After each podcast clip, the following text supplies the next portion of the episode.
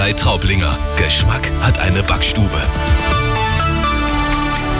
Schönen guten Morgen. Es ist 9 Uhr. Die Nachricht mit Lisa Nagler. Zuerst das Thema des Morgens. And the Oscar goes to Edward Berger. All quiet in the Western Das deutsche Kriegsdrama Im Westen nichts Neues ist einer der großen Gewinner bei den Oscars. Bester internationaler Film, beste Kamera, Filmmusik und Szenenbild. Damit geht ein Oscar auch nach Bayern. Die Filmausstatterin Ernestine Hipper kommt aus Nürnberg. Bester Film bei den Oscars wurde die Science-Fiction-Komödie Everything Everywhere All at Once.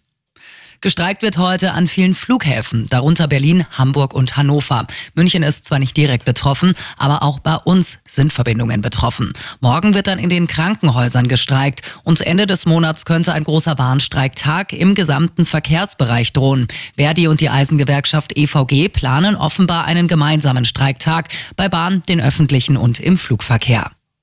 Eine Lawine hat in den österreichischen Alpen 14 deutsche Skiwanderer mitgerissen. Die Sportler stammen unter anderem aus dem Raum München und aus Lindau. Zehn Sportler könnten sich bei Schruns aus den Schneemassen selbst befreien. Die restlichen vier wurden von Rettungskräften geborgen. Drei Wanderer wurden verletzt.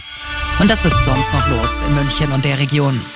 Geduld brauchen Autofahrer ab heute rund um die Leimer Unterführung. Die ist bis Ende Mai gesperrt, wegen Arbeiten zur zweiten S-Bahn-Stammstrecke.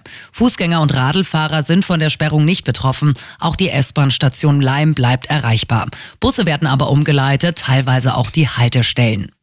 Und über eine halbe Stunde hat ein Mann in Eching im Landkreis Freising den Notruf blockiert. Dafür wird er jetzt angezeigt. Lokalreporterin Ronja Schinner. Der Mann wollte in der Nacht auf gestern eigentlich ein Taxi bestellen. Stattdessen hat er 17 Mal die Notrufnummer gewählt. Immer wieder hat er von der Polizei verlangt, ein Taxi zu bestellen, hat die Beamten auch beleidigt. Der 26-jährige Echinger wird angezeigt. Immer gut informiert. Mehr Nachrichten für München und die Region wieder um 10. Und jetzt der zuverlässige Verkehrsservice mit Sandra Lehmann.